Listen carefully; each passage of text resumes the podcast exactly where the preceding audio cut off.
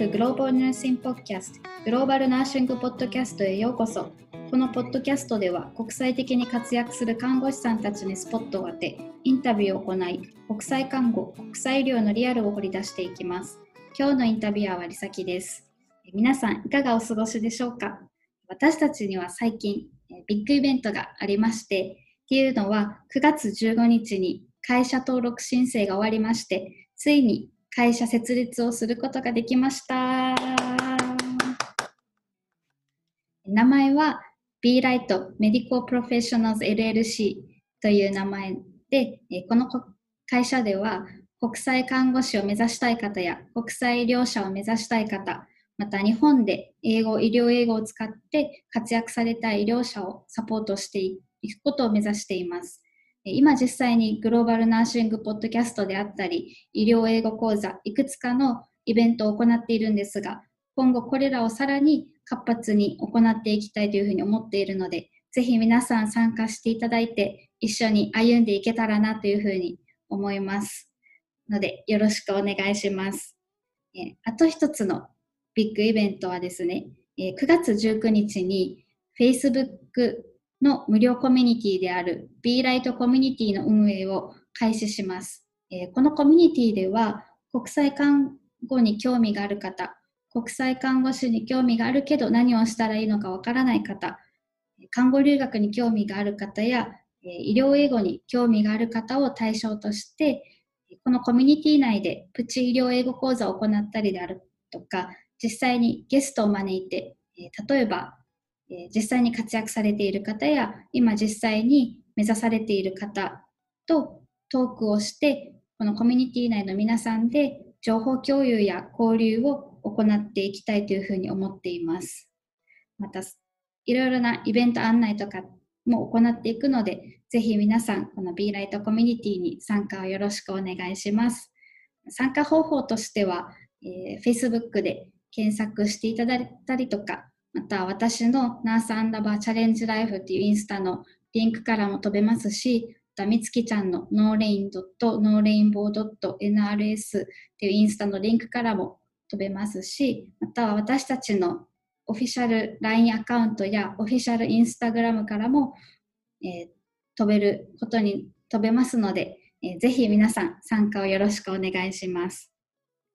えー、そしたら、え今回のポッドキャストのインタビュー内容に話を変えるんですが、え今回も前回に引き続き JICA 海外協力隊としてアフリカ・ガボンへ、え赴任されたミキさんに話を伺っています。ミキさんはあの看護大学卒業をして、え新人看護師としてアフリカ・ガボンに渡り看護師としてあの働いた働かれた方なんですけど新卒であったからこその強みであったりとか苦労っていうのを、え今回のインタビューで話されていてすごく貴重なストーリーにお話になっているので皆さんぜひ聞いてください。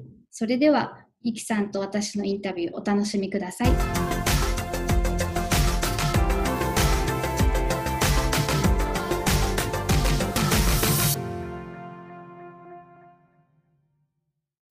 前回に引き続き、えー、JICA の JICA 海外協力隊の感染症エイズ対策委員としてアフリカ・ガボンに行かれたミキさんへ今回もインタビューを行っていきます。ミキさん、今回もよろしくお願いします。お願いします。お願いします。とミキさんのあの活動年数教えてもらってもいいですか？活動年数は、えー、っと、1年2ヶ月ぐらいですかね。うん。2019年の1月から、うんうん、今年の3月まで活動してたので、うん、はい、本当に最近まで活動されてたんですよね。はい。でで今はあれですよね。あのコロナの影響でちょっと本当は2年ですか？2年？そうなんですよ。協力隊みんな2年で、えーと、うんうん、私の任期終了は2021年の1月だったんですよね、本当は。けど、もうコロナの影響で、もう、今もう活動を止めて帰国せざるを得なくて、こんな状態です。ねそうですね。もう安全をとってってことですよね。うん、そうですね。うん、もうじゃあコロナのこの状態を見て、状況を見て、また、あの、派遣、うん、派遣されるかどうかっていうのはまた、後々にしかわからないってことですよね。そうですね、まだわからないので、ねうん、かわかるはず。ねえ、でもそっか、初。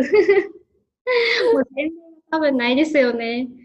うん。ねもう、もう、なんか落ち着いて、またミキさんがいけることを願ってます。私も。ありがとうございます。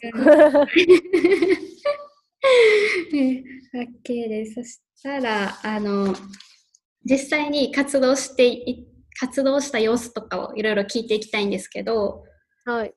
現地の方と実際活動してみてどうだったかっていうのを教えてもらってもいいですか？はい。現地の方って、うんうん、すごい、なんかびっくりしたのが、うんうん、アドリブ対応がすごい。対応力がすごい。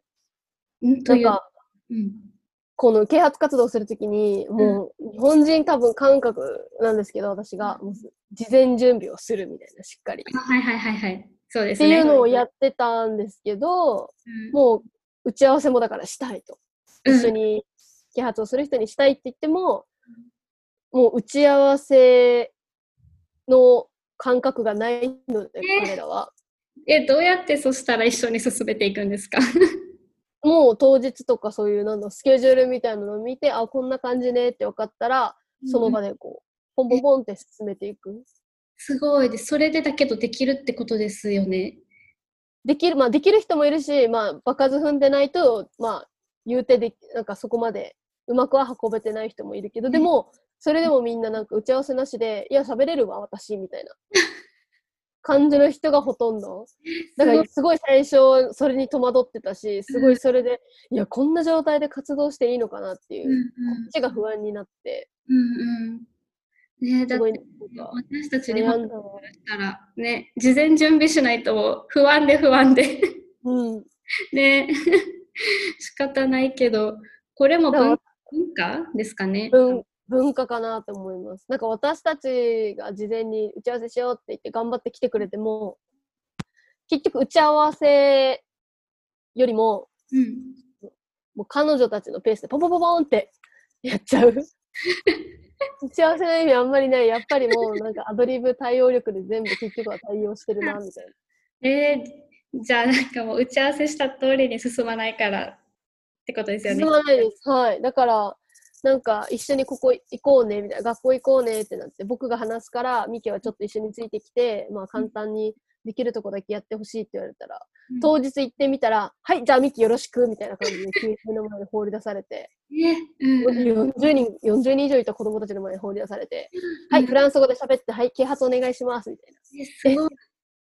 でもそれにももう対応しないといけないから結局私もアドリブ力アドリブ対応力がついてえこれってあれです？なんか場数踏んだら私たちでもなれます？このアドリブ対応力。はなれると思う。もう慣れないと生きていけなく なるほど。感じる。そっか。すごい あと研修とかでなんかダンスとかやっぱ音楽みんな好きで研修が終わった後みんなにお疲れみたいに言って踊ったり歌ったりしたいみたいで、なんかもう私はやっぱ外国人だからすごい注目浴びて「はいミキ歌え!」みたいな感じで急にマイク渡された歌わされたこともあってそれも辛い多分私も最初それやられたらもう 辛い。いやもうびっくりしたほんと。そっか、そういうのにもなれないといけないですね。うん、もう無茶ぶりがすごい。無茶ぶりか。えー、そっか、もうそれもまあじゃあもう慣れ、慣れでどうにか。慣れ。うん、そっか、そうか、OK です。あとはなんか価値価値観っていうか、なんかな、なんだろう、前、ミキさんが、あの、なんだろう、宗教から来る価値観のすり合わせが大変だったみたいな、うん、と、うん。これをちょっと具体的に教えてほしくて、なんだ困ってる人に助けるレベルが今度違ってたっていうふうに。うんうんうんうん。ちょっとどういう感じなんですかね？えっと、私が赴任して結構すぐだったんですよね。多分、1ヶ月、2ヶ月うんうん、多分1ヶ月ぐらいだったかなぐらいの時に、私たちの診療所に、まあ、エイズの診療所なんですけど、孤児の子が来てて、誰ですか？孤児、孤孤児の。あ、うん、孤児の子が来てて、で、その子の両親もなんかエイズで亡くなっって、孤児になっちゃったみたいな。で、その女の子もエイズになっちゃったみたいな。エイズっていうか HIV に感染してるっていう話で、で、まあ、なんか通院してるんですよね。で、そしたらなんか、まあ、まあ洋服も確かにちょっとボロボロではあったりとか、あとまあ、まあ、体見てても、まあ、多分栄養も多分偏ってるんだろうなとか、まあ、健康そうではない感じは一応していて、で、なんか、で、そのクリニックのスタッフ、私の同僚に、なんか、あの、タクシー代がないからちょうだいって言ったみたいで、で、なんか同僚が私が近くにいた私に声かけてきて、お金渡しなさい、みたいな。えーうんうん。言ってきて、うん。え、なんで私が渡さないといけないの？みたいな。うん。だって彼女お金ないでしょ？みたいな。感じで言ってきて、ミーキはお金あるでしょ？みたいな。うんうんいうふうに言ってきて、ある人がない人に与えるのはうん。普通じゃない？みたいな。私がなかったらあなたは助けるでしょ？みたいあそうなんな。だ。だからこの子も助けてみたいな。えー。なんだろう。他人との境界線がやっぱ日本人みたいにこうはっきりしてないので、多分そういう、なんだろう、助けてほしいって思った人がいたら、まあ、助けるのが多分当たり前なのかなって思ってて、お金の面でもってことなんですね。うん。だから、日本だとお金を渡すようなサポートはしないじゃないですか。うんうん、なんか他にできることを考えようとかうん。だけど、もうこういう、こっちの、あっちの人たちはもうなんかお金で解決できる、お金欲しいっていうんだったらもうお金あげればいいじゃんみたいなえー感じで、ううんん、っていう風だったので、なんか、助けるレベルが、なん、か、ちょっと違う。うんなんかあんまり、もう本当になんかお金をあげちゃうって結構日本人にとってはレなんかハードルが高いじゃないですか。はい、ハードル高いですね。うん、別助けることに対するハードルが低くって、おお、すごいな、みたいな。で、その後喧嘩しましたね。なんであげなかったの？結局その人があげて、あ、そうなんですね。子供帰ってったんですけど、なんか、その、私になんであげなかったのってすごい詰め寄ってきて、うん、喧嘩になって、で、その後、なんか日本ではこういうのあげるの当たり前じゃないんだよっていう話とかをまあいろいろしたりとかして、まあ、あなたたちはそういう宗教があって、そういう価値観だから、なんかやっぱり助ける、困ってる人はこういうふうに助けなさいとか、まあ、徳を積むっていう感覚がやっぱり、あの、その、彼らにもあったので、うん、日本人もあるけど、やっぱり宗教をあんまり意識してない人の中には、その感覚はないじゃないですか。そうですね。うんうん、だからそういう話もして、日本は宗教がある人もいればない人もいて、で、私の場合は、宗教っていう神様を信じるっていうよりは、自分の先祖を信じるっていう方の文化だから、なんか、そういう感覚はちょっとみんなとは違うんだっていうのをもう何回も話して、これは理解してくれたんですか？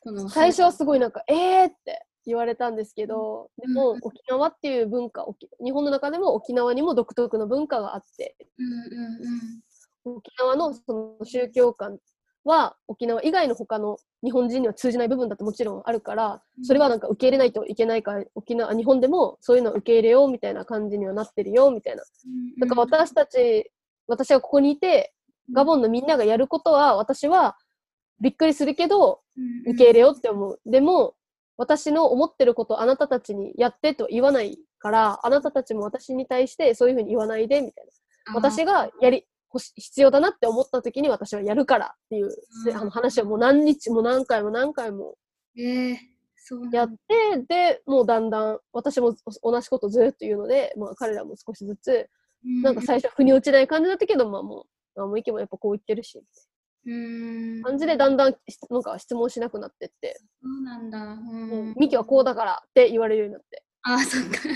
あの考え方を理解してくれた。うん。うん。うんうん。そうですね。宗教もあるので、宗教と価値観もあるから、お互いのね、文化とかね、そういうのを話し合って、折り合いをつけていくっていうか、そういうのも必要になってくるんですね。うん、そうですね。まあ、それないと結構仕事でも、うーん、そっうんか。そう。支障が出てきたりするので、結構話し合いが大切だったかな。あなるほど、そっか、そうなんだ。うん。OK です、うん。勉強になりました。日本にいるとあんまり感じない。ね、うん、日本にいたらね、もう一つの,、あの価値観とかね、そ同じような環境の中で生きてるから、うん。しないことですもんね、あんまりね。うん。OK です。コミュニケーションどんなでした？あの、なんだっけ、あの語学学校のフランス語でしたっけ？お勉強でしたんですけど、はい、その研修の中だけのレベルですっていうんですかね。それでコミュニケーションって可能でした？えすごい簡単なコミュニケーションを取れたんですけど、なんかやっぱり英語とかもそうじゃないですか。なんか国によってやっぱ使い方が微妙に違う。あはい、なんかよく使うフレーズと、なんか教えてもらったけど使わないフレーズとかって結構やっぱりあって、うんうん、なんか、だから私がすごい喋ってる、えー、あのフランス語が多分すごい外国人が習ってるフランス語っていう感覚だったんですよね。なんか意味はわかるけど彼らが使わない言葉とかも最初いっぱい使ってたので、なんか、とっさに喋ると彼らも一瞬止まって、あーみたいな。一瞬止まって理解するみたいな。感じとかは結構あったので、彼らは理解はして、一生懸命理解はしてくれてたんですけど、まあ多分すごい合わせてくれてたんだろうなっていうのは感じます。なので私も彼らが喋ってる言葉を結構なんだろう、真似して、これを使う、そのフレーズを多めに使うようにとかっていうのを意識してコミュニケーションとってる後半はまあ結構現地の言葉でできるようになったかなって思います。現地のフランス語で。えー、すごい。1年2ヶ月とかでってことですよね。うん。がしたってことですよね。うん。すごい、そうなんだ。うん。じゃあもうお互いみんなで協力し合ってコミュニケーションしたって感じなんですね。いやもう私は協力っても彼らに助けてもらったばっかり。でしたね。はい。OK です。そしたらあの青年海外協力隊として活動を行ってよかったと思うこととか現在に生かされてることってありますか？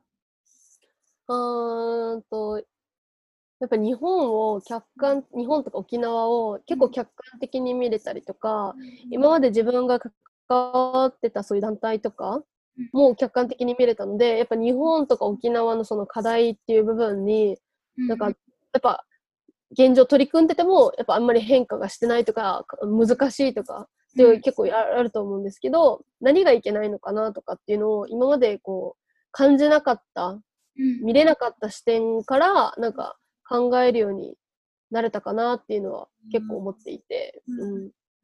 なのでやっぱ、じゃあそれをそういう自分が実際に取り組めるようにするためにはどうしたらいいんだろうとかっていうのも今も帰国しながら考えてるんですけど、日本、ガボンの人に対して通じたアプローチと日本に対して通じたアプローチは全然違うので、もうアプローチの仕方、方法もどういうふうに工夫したらいいのかなとか。あなるほど。うんうん。なんかそういうのすごい、なんか、海外に出たからこそ、そういうアプローチの方法をいろんな、あの、方法をなんか頭の中で考えられるようになったかなと思います。あそっか、だって多分あれですよね、あのアフリカで活動してた時もアプローチ方法って多分ね、うん、一生懸命考えたと思うので、うん、それがそれって絶対生かされますよね。うん。このかんあのどうやどうやったらこのあの伝わるかとか、うん、視点とか。うんうん。あと、なんかがが、海外で通じる、うんうんようなことも日本で通じないこともあるし、日本でのやり方が通じないから日本で実績をできなかったことが海外では実際取り組めたから、海外では結構、なんだろう、好、好印象っていうか、効果的だなって思ったこととか、あそうなの結構、うん、あったりとかしたので、やっぱそういうところは、なんか海外から持ち帰って日本で活用できる経験なのかなっていう、日本が海外から、外から学ぶべきところなのかなっていうのにもすごい気づかされましたね。うん、うんすごい、それをもう今後ね、考えてやっていきたいってことですよね。はい、やっていきたいと思います。うん、すごい。そっか、いろね、OK です。そしたら、あの、ミキさん、看護大学卒業して、その後新卒として赴任してるんですけど、はい。良かった点とか苦労した点とかってあります？ああ、やっぱ、実はもう苦労した点は、やっぱ新卒っていう部分があるので、うん、やっぱ私私が行ってた国は、うん、やっぱり結構年功序列とか経験数がどうたらこうやらみたいな、うん、結構言われるところがあって経験年数によってやっぱ言われることが結構上から見られたり下から、上から見られることとか、なんかなんかそういうのがあって、あの、まあ、日本もちょっとあるじゃないですか、経験年数が。ね、ありますね。うんうん、でとかで、そういう雰囲気とかがやっぱりあったので、うん、それを、まあ、どういうふうに相手に、対等でいたいので、相手にそういうふうに上から来られないようにするためにはどうしたらいいかなとかっていうのをやっぱちょっと人間関係、自分の立ち回りとか結構考えたりとかを、まあ、しながら行ったりとか、あと、まあ、新卒で知ってる人は、まあ、経験がないからとかっていうのを言ってきたりとかもされたので、経験がないから何なんだみたいな。そうなんだ。って思いながら、なんかまあ、結構生活してることもあったので、なんかそういう面では、やっぱり自分で跳ね返す精神力とかは、案外必要だったかもしれないなって思います。やっぱ言ってくる人はいるので、やっぱり。うん。そういう時、実際、ミキさんはどんなって対応したんですか？私、負けず嫌いなので、うん、この人より絶対いい活動をしてやるとか、この人に負けないぐらい、うん、なんだろう、あの、日本人として実績を残してやる。なんかそのガボン人に対して、日本人はこんなになんかガボンのことを好きで、ガボンのために一生懸命やろうとしてくれてるんだぞ、みたいな努力を、この人にいかに伝えようか、みたいな。って考えたりとかしてましたね。うん伝わりました？多分伝わった。後半あんまり言われなかったので。あそうなんだ。うん。やっぱそれもあれです。このそこを理解してくれるまでには結構な話し合いとか、うん、自分の気持ちを伝えたりとかそういうのをしたって。ことですかね、うん、もうとりあえずもうじゃあもう勝手にしに行ってくるみたいな。感じで こう勝手にしに行ってまあ実績ができ始めたらもう認めてくれるみたいな。えー、あじゃあ前半部分とかあんまり協力してくれなかった時とかもあったってことですうん全然ありましたはい。でも一人で行ってきます。すごい。だから多分その一人でじゃあ行ってきますっていうのも多分こう、日本社会の中で生きてなくって、多分新卒で行ったからこそ、こう、なんだろう、ガツガツ行く。なんだろう、まあ正直、なんか、マナーとかそういうのを気にせず、とりあえずとにかくこう、しがみついてこうみたいな、もう自分で取りに行こうみたいな 気持ちで結構なんかできたのかなと思う、新卒だからこそ。うん、うん。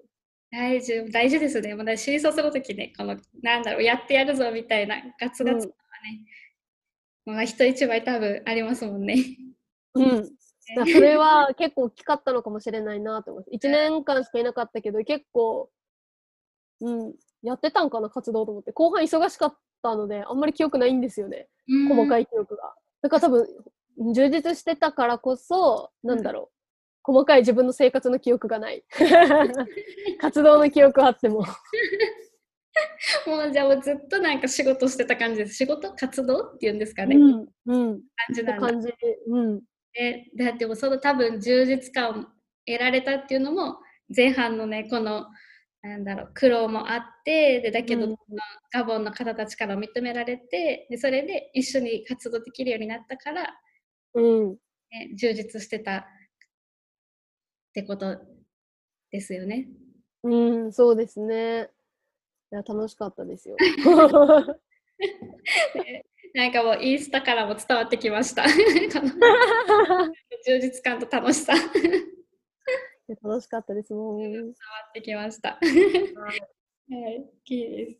そしたらちょっと話が変わるんですが、あの、はい、期間中に給料とかって出ます？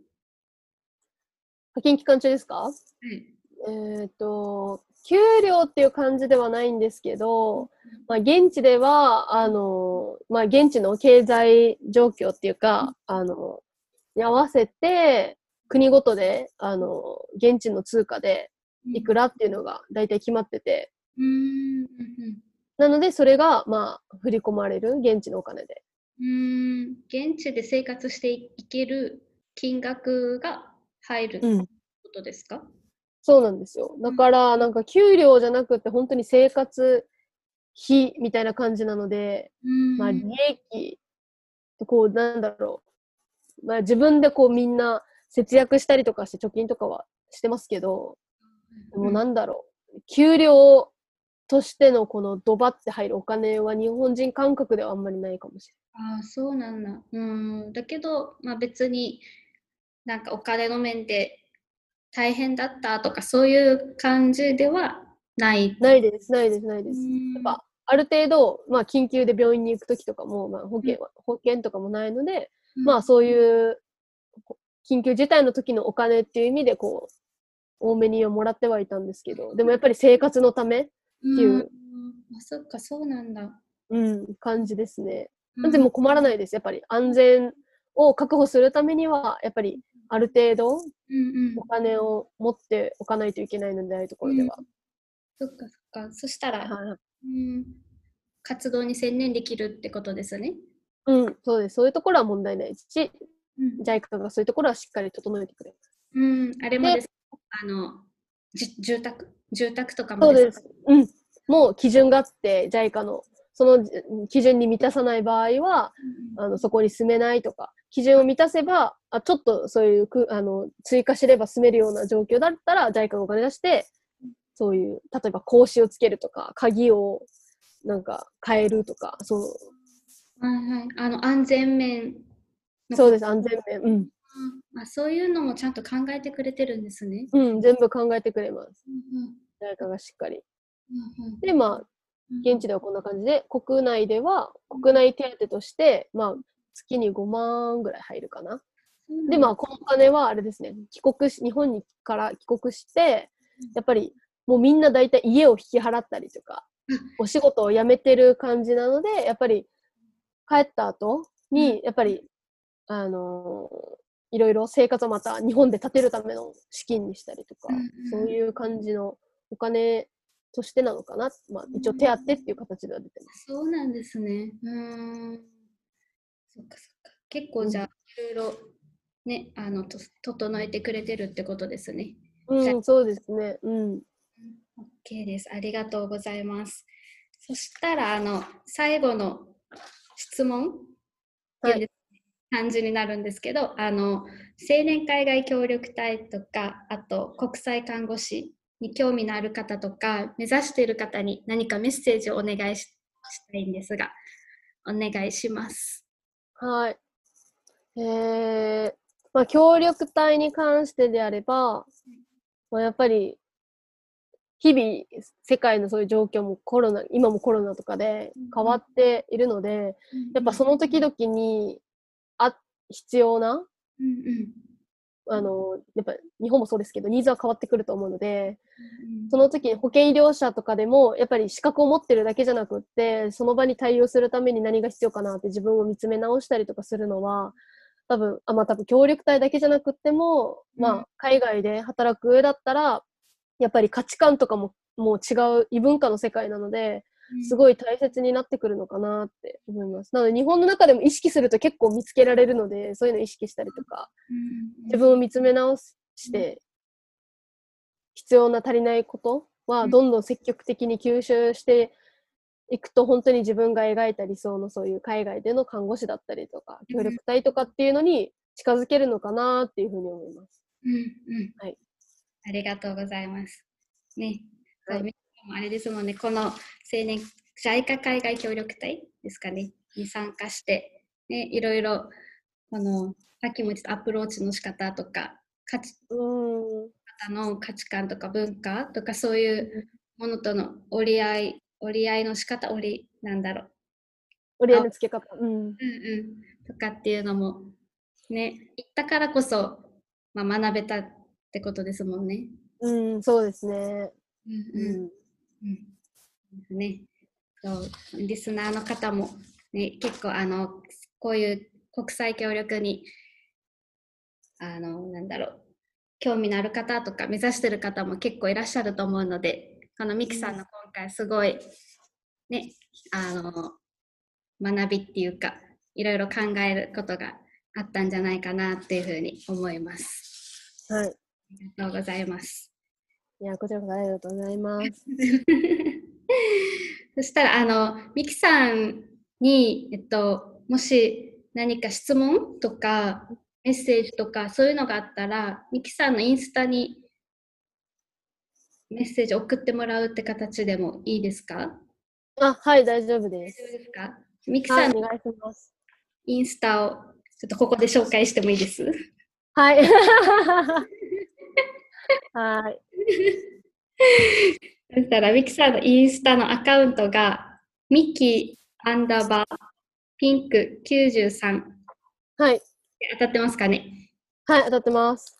なるので、そちらにもし、この、あの、JICA 海外協力隊とか、国際看護に関して何か質問とか、今回のポッドキャストを聞いて、あの、メッセージか何かありましたら、そちらのインスタアカウントに、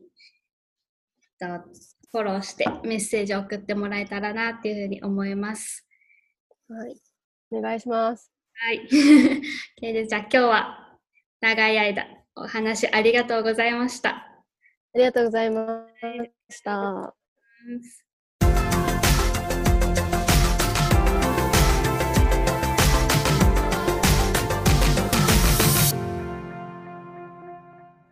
皆さんいかがだったでしょうか？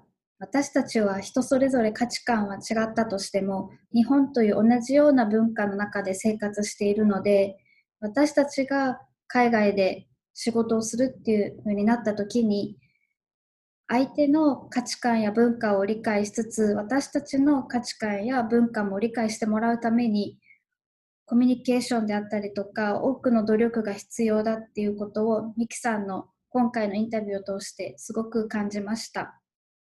ミキさんに質問やメッセージ、質問や、えコメントがある方は、ぜひミキさんのインスタをフォローしていただいて、メッセージを送っていただけたらなっていうふうに思います。私のインスタにもミキさん、私のインスタからもミキさんのインスタに飛べるので、ぜひよろしくお願いします。それでは次回のポッドキャストもお楽しみください。See you soon!